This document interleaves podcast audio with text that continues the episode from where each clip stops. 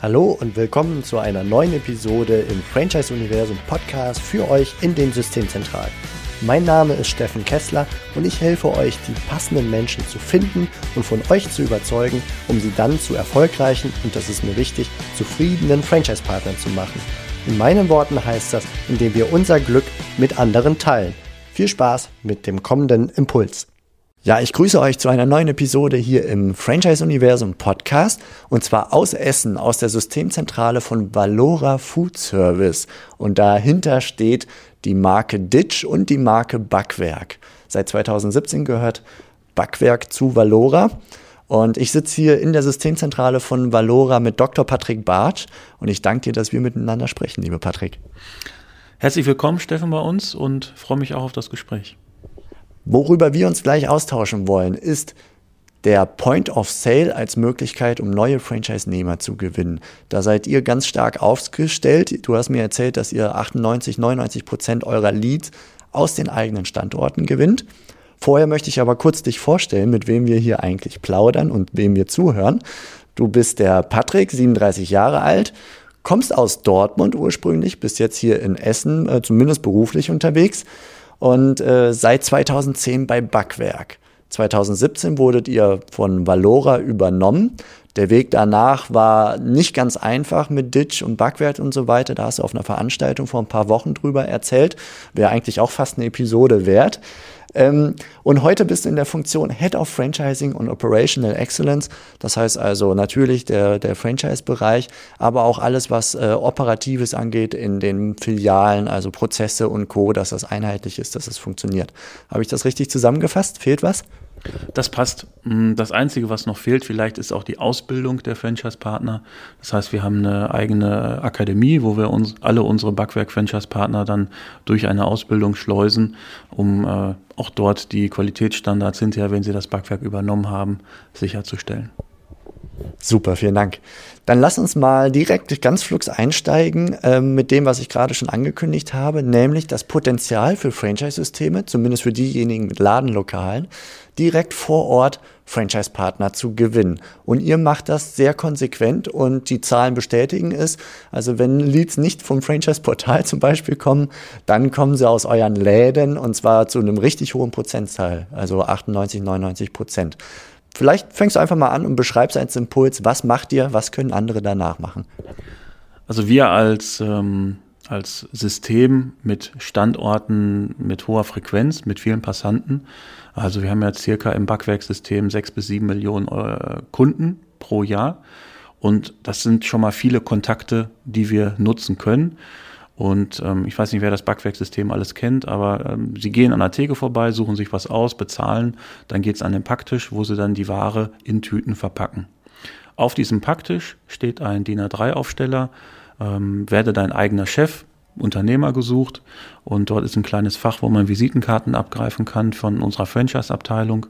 Und über diesen Weg generieren wir, ja, du hast es schon gesagt, 98 bis 99 Prozent aller unserer Leads, ähm, was einfach daran liegt, dass wir so wahnsinnig viele Kunden jeden Tag durch die Backwerke laufen haben und dass wir bei dem einen oder anderen vielleicht auch das Interesse wecken, der gar nicht weiß, dass Backwerk ein Franchise-System ist und so unterbewusst dann langsam äh, den Samen setzen, vielleicht mache ich mich irgendwann mal selbstständig und nichts ist einfacher als ein Kunde zu einem Franchise-Interessenten zu konvertieren, weil er kennt ja das System schon.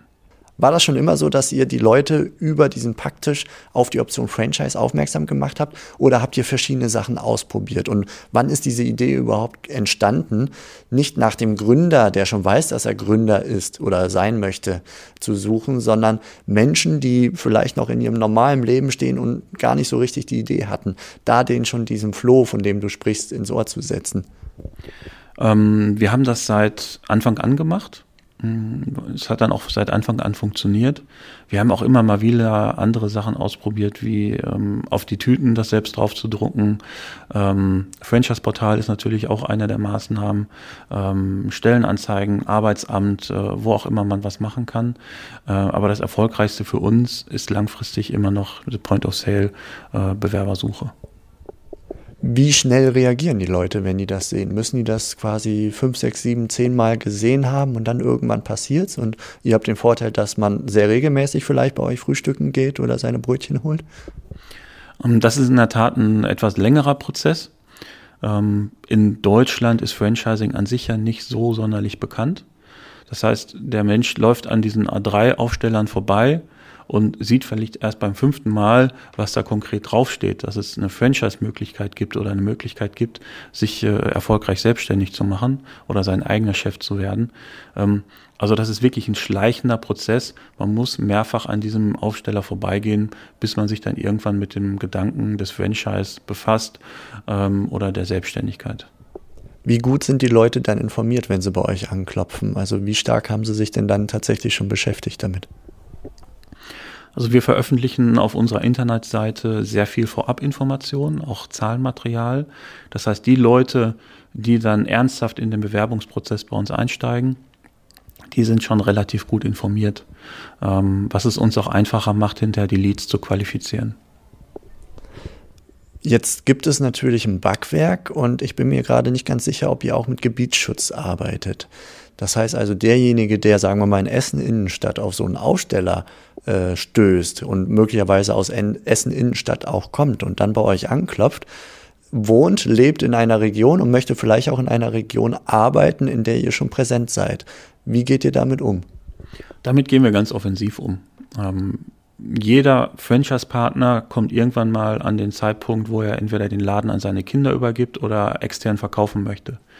Das heißt, wenn wir ein erfolgreiches oder ein dauerhaft erfolgreiches Franchise-System sein wollen, dann brauchen wir auch immer eine gewisse Anzahl von Franchise-Interessenten, die deutschlandweit verfügbar sind.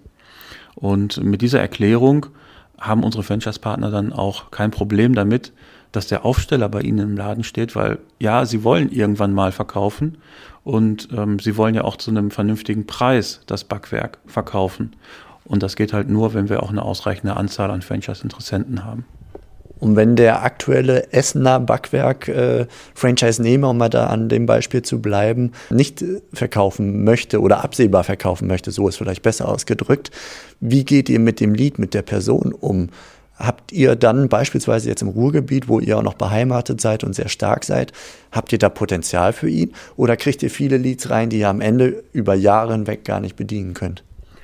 Ähm, wir haben beide Fälle. Also wir fragen natürlich bei jedem Lied an, wie regional flexibel ist er. Ähm, möchte mit dem Zug fahren, Auto fahren oder vielleicht ist ein Umzug sogar äh, von äh, Belang. Und dann können wir natürlich auch entsprechend Standorte anbieten, die dann in diesem Beispiel außerhalb von Essen liegen. Wir haben aber durchaus auch Leads in der Datenbank, die geografisch nicht flexibel sind, ähm, wo wir dann Fälle haben, dass ein Lied vielleicht vier oder fünf Jahre gewartet hat bis dann der Franchise-Partner in der Region gesagt hat, nee, jetzt möchte ich meine Standorte verkaufen. Und dann hat er nach vier Jahren halt äh, die Backwerke übernommen. Von was für einer Dichte sprechen wir bei euch? Also wie viele Backwerke in so einem Land wie NRW oder auch, äh, sagen wir mal, im Ruhrgebiet kann es geben? Wie viele weiße Flecken habt ihr bei solchen? Ist jetzt eine sehr pauschale Frage, ist mir bewusst, weil bundesweit es völlig unterschiedlich ausschauen kann. Aber um ein Gefühl dafür zu kriegen, ich kriege ein Lied aus beispielsweise jetzt Essen. Welchen Umkreis drumherum ist aktuell möglicherweise dadurch nicht verfügbar und wie weit müsste ein potenzieller Franchise-Nehmer typischerweise fahren, um einen neuen Backwerk aufmachen zu können? Wir haben in, insbesondere im Ruhrgebiet und in NRW die Möglichkeit einer Verdichtung von Standorten, da wir ja sehr ÖPNV getrieben sind und dadurch ähm, noch viele Möglichkeiten haben zu expandieren und zu wachsen. Das heißt, hier ist es kein Problem. Problem sind eher, ich sag mal, kleinere Städte, äh, die etwas weiter vom Schuss sind, wo wir ein Backwerk in der Stadt haben und dann war es das auch mit der Expansion. Ein Standort oder wenn eine Stadt 30 bis 35.000 Einwohner hat, dann ist da in der Regel nicht mehr Platz als für ein Backwerk. Und da muss jemand dann entweder sehr weit fahren ähm, oder ich sage ihm ganz offen auch im Bewerbungsprozess, ähm, dass wir aktuell nicht zu ihm haben, ihn aber gerne kontaktieren, wenn sich in seiner Region was ergibt. Also es ist dann nicht so, dass wir die Leads auf die äh, lange Wartebank schieben, sondern dann gehen wir auch ganz offen und transparent mit denen um und sagen denen auch, dass er wahrscheinlich eine Wartezeit von mehreren Jahren, Jahren haben wird. Wie macht ihr das in Regionen, wo es keine Backwerke bislang gibt? Da fällt ja dieser Kanal quasi flach. Das ist völlig richtig und das ist dann auch unsere Achillesferse, wenn wir äh, Mietverträge akquirieren in, in, in Regionen oder an Standorten, wo Backwerk als Marke noch nicht so bekannt ist, weil einfach kein Backwerk vorhanden ist. Ähm, dann müssen wir über andere Kanäle gehen, dann gehen wir über Zeitungsanzeigen, dann gehen wir über äh, Anzeigen bei Stepstone, ähm, wir gehen über regionale Kanäle bei äh, Portalen oder ähnlichem. Ähm, also da müssen wir dann wirklich einen äh, Mix von verschiedenen äh, Maßnahmen finden, um an solchen Stellen dann äh, Bewerber zu generieren. Jetzt habe ich spontan einen Gedanken, der kann aber auch gespinnert sein. Ähm, wenn ihr an touristischen Standorten präsent seid mit einem Backwerk, kann es Sinn machen, dort gewissermaßen die Touristen darauf aufmerksam zu machen, weil die ja woanders leben? Das macht sicherlich Sinn. Und ähm, ich hoffe, dass wir das auch schon tun äh, über unser Point of Sale ähm, Tool, also über den, den Aufsteller am Packtisch, weil auch dort kommen ja die äh, Touristen vorbei, die bei Backwerk einkaufen. Okay, hast du eine abschließende Empfehlung, etwas, was wir noch nicht beleuchtet haben, rund um den Punkt Franchise-Nehmergewinnung über den Point of Sale, die Macht der Standorte da zu nutzen? Als abschließende Empfehlung kann ich nur sagen, nutzen Sie einfach die Möglichkeit, bei Franchise-Systemen, die auch eine Filialkette haben, die Kundenbesuche haben, günstiger kommen sie nicht an so viele Kontakte. Jeder Kontakt, den Sie im Internet kaufen, den Sie in Printmedien kaufen, ist ein wesentliches teurer, als wenn Sie einfach Ihre eigenen Verkaufsstellen nutzen, um Leads zu generieren. Lieber Patrick, vielen herzlichen Dank für diesen Impuls, diesen Einblick. Und wenn ihr mehr über Patrick erfahren wollt, dann ganz sicher über back-werk.com oder auch über Xing, Dr. Patrick Bartsch. Patrick, ich danke dir. Ich danke dir, Steffen. Bis bald. Das war's für heute von mir hier im Franchise-Universum Podcast.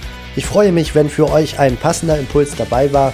Und wenn ja, dann leitet ihn gerne an eure Kollegen innerhalb der Systemzentrale weiter. Und ganz besonders empfiehlt sehr gerne diesen Podcast an eure befreundeten Franchise-Geber und Franchise-Manager, denn es ist natürlich noch lange nicht jeder in der Podcast-Welt angekommen. Und sehr gerne hinterlasst mir eine nette Bewertung auf iTunes. Das hilft mir, diesen kleinen Nischen-Podcast für die Franchise-Wirtschaft leichter auffindbar zu machen. Ich wünsche euch eine gute Zeit, teilt euer Glück, euer Wissen, euren Erfolg mit euren Franchise-Partnern.